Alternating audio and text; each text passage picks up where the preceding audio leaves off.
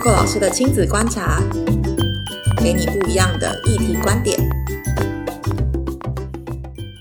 嗨，欢迎收听 Coco 老师的亲子观察，我是 Coco 老师。今天是礼拜三，所以只有我一个人的时间，要给你不一样的议题观点。今天要来讨论的题目比较有趣一点，我们想要讨论一下关于低薪与幼儿园老师的困境。为什么会想要讨论这题呢？你知道在教学现场上，其实有非常非常多的老师，很常跟跟我们分享他的难处或者是困境。这个幼儿老师的种类包含从幼儿园到幼儿美术老师到幼儿才艺班老师。好，为什么我会先用这三种分小小的分一下类？因为其实你知道，对于老师来说，其实他们最大的困境跟难处是什么呢？就是老师其实也是一个人类，跟老师其实有自己的感受跟情绪，所以其实呃，你知道整个大环境的状态下，其实幼儿园老师普遍的薪资是。不高的，我的不高意思是说，他的薪资有超过三万五，甚至他要到主管阶级，他可能才会有到四万出头的薪资，而且这是工所谓的工定价。好，但你会发现一件很现实的层面是什么？他们的工时其实非常的长，为什么呢？你看，你几点要送小孩？你可能九点要上班，所以幼儿园有些七点半、八点就要就要开门，然后呢？下课的时间可能是表定是四点半下课要接嘛，但是通常都会无限的夜间加时、加时、加时，越都市区的地方加时的时间就越长，所以有时候可能到六点半、七点。然后你会发现，幼儿园老师还要，或者说美术儿童美术老师，或者是各种跟儿童相关的老师，他们都要有身兼数百种技能。为什么呢？因为他要同时会制作很多的制作物，例如说想象到的海报，或者是。因应各种节日而有的各种的布置，其实都是老师要花很多的时间，包含课后的时间来制作的。所以，其实我觉得很有趣一件事，因为我们今天想跟大家讨论一下幼儿园老师的困境。其实你会发现，说就是对老师来说，其实是辛苦的。那个辛苦点会是在于，当然每个工工作都很辛苦，但其实我觉得我们现在在新闻上看到很多的虐儿事件，或者是有很多的现象发生。呃，我们自己第一线接触到很多的老师的时候，我们最常得到 feedback，或者我很常跟老师们聊天，他们最常跟我分享的一件事情就是，其实对他们来说，那个当下的压力是很大的。所以我遇过还蛮多老师，他们在当幼儿园老师的期间，自己完全生不出小孩，因为 压力都超大。但是一离开那个幼儿园环境之后，然后。状况也好一点的时候，才重新调整自己，然后才生得出小孩。所以其实你会发现，其实第一线面对孩子的老师其实是蛮辛苦的。那我不知道你们家的孩子去到幼儿园，或者是这个在上亲子课的时候，他的状况是什么？我记得我应该是呃，最近有一个工作是我们在桃园的马幼一所，它是一个废弃的幼儿园，然后桃园市政府他们。文化局想要把它变成一个亲子的周末都可以开放给大家的一个美术教室。然后，如果你有发了我们比较紧的粉丝或者是听众，你应该知道我们在经营这个案子其实一段时间了。你知道那时候我很讶异一件事，就是来报名要成为这个马幼艺所的老师，里面居然有三分之二、四分之三都是家长。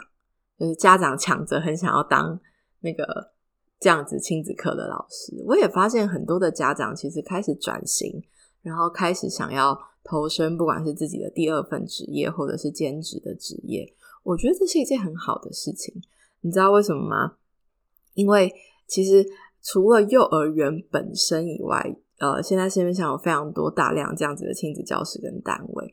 其实妈妈是一个很棒的角色，能够。同理其他的孩子，透其实是透过我们在教导其他的孩子的过程当中，你也在对你自己说话，然后也提醒你自己：哎，我可以怎么样面对孩子？当有情绪的时候，我可能会对我的孩子有情绪，或者我面对我孩子情绪的时候，我是不知道该怎么办。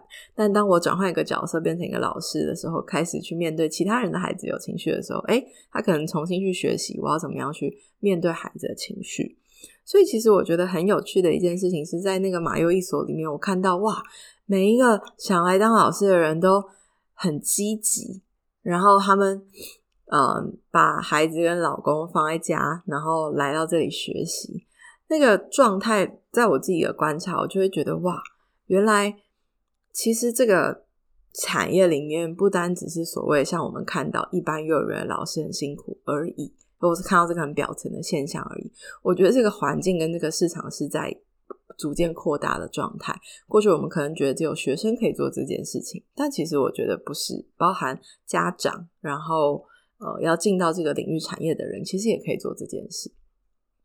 大概在三年前吧，我们做过一个实验。那时候，呃，其实这个实验很有趣，是我们其实有一个实习妈妈的制度。在三年前，为什么会做这件事情呢？其实答案超简单的，因为那时候我们开那个实习给大学生，然后就有一群妈妈粉丝在下面说：“老师，妈妈可以吗？妈妈可以来吗？”然后我就跟同事讨论完之后，我们就想说：“好啊，那就让他来试看看啊。”然后我们就特别开设了妈妈实习生这个角色。结果你知道开下去不得了，一开呢来了超级多妈妈，然后每个妈妈身怀绝技，然后又身带故事，但是那些妈妈呢都不觉得自己身怀绝技。举例来说，那时候其实我才发现，原来我在我们的实习妈妈这个这个实习生里面，有一些妈妈在面试的时候跟我分享了一个故事。那时候我自己听到，我其实非常错愕。他就是来跟我面试的时候，然后就跟我说：“老师，你真的会用我吗？老师，你真的，我我我当了妈五年了，然后我呃五六年了，然后我也没有出去特别做什么工作，然后你真的敢用我吗？”然后他边讲，然后就是我也不知道为什么，但他就边流泪这样。然后这个妈妈现在蛮酷的，她在我们。团队里面已经两年了，他也是负责这个 podcast 的幕后的小编，大家都不知道他有多厉害。当他一脸告诉我说：“老师，你真的能够用我吗？”但他却忘记他过去做过很棒的工作。哎，我看到他的履历，我想说：“哇塞，你都忘了你自己曾经这么的棒吗？”结果用了他之后不得了了，这两年来帮我们做了，或者我们一起做了很多很酷的事情，我才发现说，其实。当我看到这些老师，不管是间接性成为老师，或者是曾经是老师，后来又恢复自己的身份，重新回到职场上的这些女性，我觉得在他们的身上，我反而看到了一个新的价值。回回到言归正传这件事情，你知道对于老师来说的困境是什么吗？是他他的心里面在面对孩子或者面对家长的时候，他能不能够有一个很满足的感受？那个感受是从孩子而来，也是从他自己而来。也是从家长而来，所以其实到底要怎么样让一个老师成为一个更棒的老师？我觉得回推到我今天的题目，就是低薪女及幼儿老师的困境。我觉得这是今天最想跟大家讨论的，就是其实对老师来说最棒的支持系统呢是孩子跟家长，所以我们能不能够给予老师很正面的鼓励，甚至是跟着老师一起去帮助孩子面对孩子的困境，或是孩子的各种情绪面貌，或者是其实我们站在身后，其实是。要成为家长，呃，家长要成为老师很棒的支持者，跟就是 support 他的这个角色，我觉得是很重要的。因为其实我们真的听到很多故事，来自于我们同业的伙伴们，最常跟我们 分享的，其实是很多的时候，其实因为家长也不太知道孩子在学校的状态。然后，呃，可能孩子有状况，所以他就会变成是马上的直直接的反应，并没有经过沟通。那那对老师来说压力会更大。所以呢，我觉得你一定知道有一种状况叫做报喜不报忧。好，你如果你希望看到的是这个状况的话，我相信你一定不希望。所以其实我觉得，呃，坦白，然后呃，真诚的去让老师理解说。我真心的很想要知道孩子的状况，我是在站在一个讨论，不是在一个纠察队的角色去 judge 你是不是对我孩子怎样。其实那对老师来说是一个最棒的支持系统。所以到底要怎么样让老师成为一个更好的老师？真的跟大家说，因为你当他你帮助他成为更好的老师的时候，其实你就是帮助你的孩子得到更好的教育支持系统。所以呢，怎么做呢？我觉得很实际的，第一个，健康的关怀老师。你送孩子去上课，老师最常问你：“哎，你今天还好吗？孩子都怎么样？”我反而要鼓励家长问问老师：“你有睡好吗？你这礼拜过得怎么样？”第二个，啊，家长很常会问孩子说：“哎，要跟爸爸妈妈说什么？”或者是很常会提醒孩子说：“哎，要跟爸爸妈妈说我爱你啊，什么什么的。”其实我也要鼓励家长，你可以常常的提醒孩子跟老师说：“谢谢你，跟老师你辛苦了。”那不是只存在教师节哈，我觉得这是一个很实际的习惯。我们透过我们自己教导孩子怎么样去尊重一个给予他知识甚至是陪伴他的人。第三件事情，我觉得很面对一个很现实的状况。老师也是人，老师也有情绪，所以我觉得大家对于老师的那个标准不能够一瞬间拉的霹雳无敌高。什么意思呢？就是老师永远只能笑，不能骂人，或者是老师 可能一定很凶，哦，没有人味。我觉得这些都是所谓的标签跟刻板印象。我觉得呃，家长要很理解，或者我们也要很理解一件事情，说老师其实是有感受的。可是你知道，当人也觉得被爱的时候，那个人的毛跟人的刺就会消失了。所以其实呃，我觉得建议大家，或者我们其实可以发起一个很棒的运动，就是真心的关怀你孩子的老师。然后呢，他也成为一个很快乐的老师。然后同时之间，他也可以把快乐分享给你的孩子。所以呢，其实让孩子成为一个更好的老师是一件非常重要的，让老师成为一个更好的老师。是一件非常重要的事情。最后要跟大家分享的是，还记得我的题目里面讲到低薪与幼儿园老师的困境吗？你明天听明天那一集，我们会讨论很多低薪的现况。但其实我想要谈的，除了低薪以外，还有个是工时很长这件事情。所以呢，嗯，我们在新闻里面看到很多的虐儿事件，或者是很多呃，一个班级的老师同时间要照顾很多的孩子。而导致他可能疏忽了什么事情？其实我觉得这都是不是一个铜板的问题，它是环环相扣的问题。OK，所以其实除了低薪跟超时以外，这是我们大家普遍性看到的呃某部分的现况。那怎么办？也没有怎么办。很实际，我们当然很希望，因为法规跟政策可以让老师有更好的福利。但另外一端是在人情层面上，我也鼓励大家真的可以关心老师，跟好好的体贴他，然后也常常的聊聊，跟老师关心老师，然后给予老师比较正面的支持。你知道，对我来说，或对我们团队来说，我们最喜欢的一件事情，除了跟家长讨论孩子的状况以外，我们其实最很常，真的很常会收到家长的鼓励。那个鼓励可能是他就会突然发讯息来，或者是我们做了什么活动完之后，然后他就会。呃，不管是发到我们的 Line App，或者是发到我们的粉丝团，或者我们留了什么言在下面，或者是因为我们很 gay 白啊，我每一年各种节日我们都要讲一下，教师节要讲一下，公司周年庆也要讲一下，各种事情都要讲一下。但是我们其实很喜欢，也很擅长，想要让家长知道老师不同面貌。比如说，老师有很辛苦的一面，例如说，你可以想象我每天工作时间超长，一个礼拜完全没在休息吗？OK，所以其实我觉得，我我们公布这件事情，不是要告诉大家说，哎，我们霹雳无敌累，不是这个意思，是想要告诉大家说，哎，我们用尽了各样的方式，让孩子能够有更满足的学习。所以其实这不是我们，其实这个领域的大普遍性的老师群，其实都有面对到一样的困境。那你说什么东西支撑我们下去？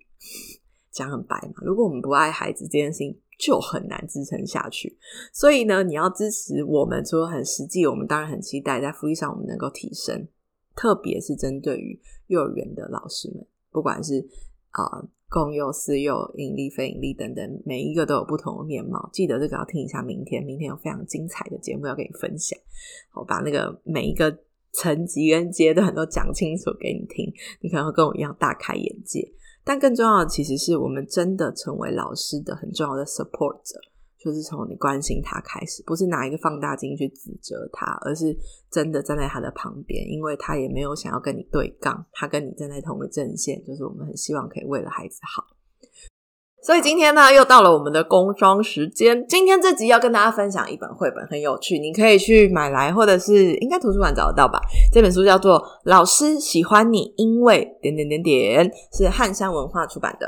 好，我要念给大家听喽。这本书我应该是教师节前后收到的，但一直没有好好的分享这本书。我觉得今天非常应景，很适合今天的节目。在这本书里面呢，是以孩子的视角来来讲，他说。老师喜欢你，因为因为因为你有一颗温暖的心，会因为小鸟宝宝受伤而哭泣。哦，老师很喜欢你，因为因为因为如果有最新的消息，你总是第一个告诉我。老师很喜欢你，为什么呢？你看，超可爱的插画图。为什么很喜欢你呢？因为将来你必须为了正义而发挥你的力量，所以现在请爱惜你的力量。他成为小朋友最爱成为英雄守护队。老师很喜欢你，为什么呢？因为你善于观察别人，向别人学习。老师很喜欢你。因为虽然你不敢关灯睡觉，但是你愿意告诉我，老师很喜欢你，因为你对自己有信心，是你的优点。有时候只知道这些事情，你有没有这个优点，只有你知道。老师很喜欢你，为什么呢？因为你只要开始做一件事情，就一定会把它完成。我非常推荐，更很喜欢这本书，大家可以去找来，然后读给孩子听。最后面他说：“老师喜欢你，因为你们每一个人都是可爱的孩子。”我想要鼓励大家，这本书是讲老师喜欢你的原因，对不对？但是我要鼓励你，你可以带着孩子去讨论：我喜欢老师，因为什么什么什么？我喜欢老师，因为他每天都问我早餐吃饱了吗？很关心我。我喜欢老师，因为他每天都会。提醒我要记得穿衣服，带着孩子很具体的关心他的老师，就是最好对老师的 support。今天这集到这边，希望你听得开心。明天记得收听，要跟大家说拜拜。